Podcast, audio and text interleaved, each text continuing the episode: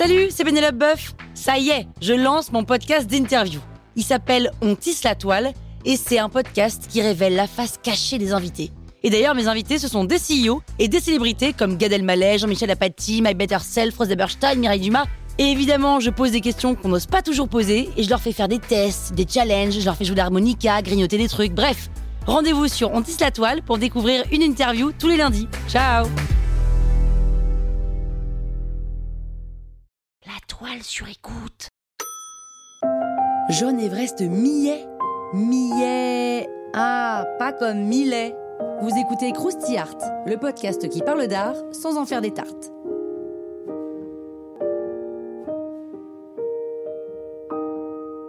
Côté français, on a Millet, le peintre de l'Angélus, mais en Angleterre, il existe un Millet, un John Everett Millet même, qui est l'un des fondateurs du préraphaélisme.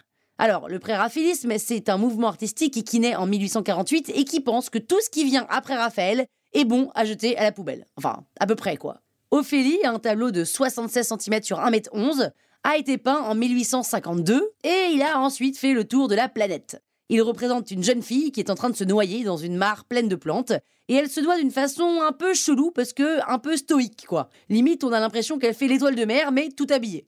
Le thème du tableau, la mort d'Ophélie, est tiré de la tragédie d'Hamlet.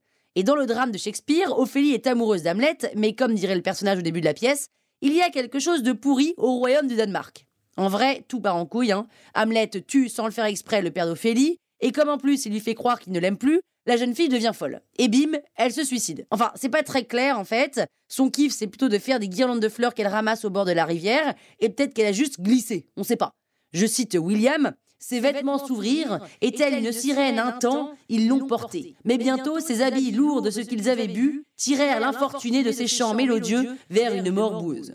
Une mort boueuse au milieu des fleurs, voilà exactement ce que le tableau représente. On a souvent fait de ce tableau l'un des manifestes du préraphaélisme, parce que oui, tirer son inspiration de la littérature, c'est so préraphaélite. Les peintres du mouvement ont même dressé une liste d'artistes et de poètes qu'ils surkiffent et qui, selon eux, méritent l'immortalité. Rien que ça. Dedans, par exemple, il y a Homère et Shakespeare. Et autre caractéristique, le degré de réalisme et de précision. Regardez la nature, les fleurs, elles sont minutieuses. Et pour atteindre ce degré de précision, Millet peignait ses tableaux avec un pinceau à deux poils. Littéralement, je veux dire, c'est-à-dire qu'il existe des pinceaux à peu près aussi épais que des cure-dents. Or, cette précision contraste avec l'attitude assez peu réaliste d'Ophélie. Et ce singulier contraste est propre au préraphaélisme également. Alors attention, anecdote, la femme qui pose pour le tableau s'appelle Elisabeth Sidal, et elle a failli clamser à cause de cette œuvre, parce que Millet l'a fait poser dans une baignoire, et l'eau était gelée, et elle est tombée gravement malade. Bon, après 1905, hein, c'est le préraphaélisme qui tombe gravement malade, parce que ce mouvement, qui a une énorme influence sur la peinture et l'art, tombe en désuétude complètement au début du XXe. Les modernes trouvent les préraphaélites bien ringards, avec leurs princesses et leurs chevaliers peints au pinceau à deux poils, et donc Walou le préraphaélisme. Ciao Croustille, hein?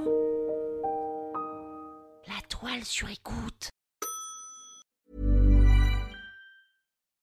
When you need mealtime inspiration, it's worth shopping Kroger, where you'll find over 30,000 mouthwatering choices that excite your inner foodie. And no matter what tasty choice you make, you'll enjoy our everyday low prices, plus extra ways to save, like digital coupons worth over $600 each week. You can also save up to $1 off per gallon at the pump with fuel points. More savings and more inspiring flavors make shopping Kroger worth it every time. Kroger, fresh for everyone. Fuel restrictions apply.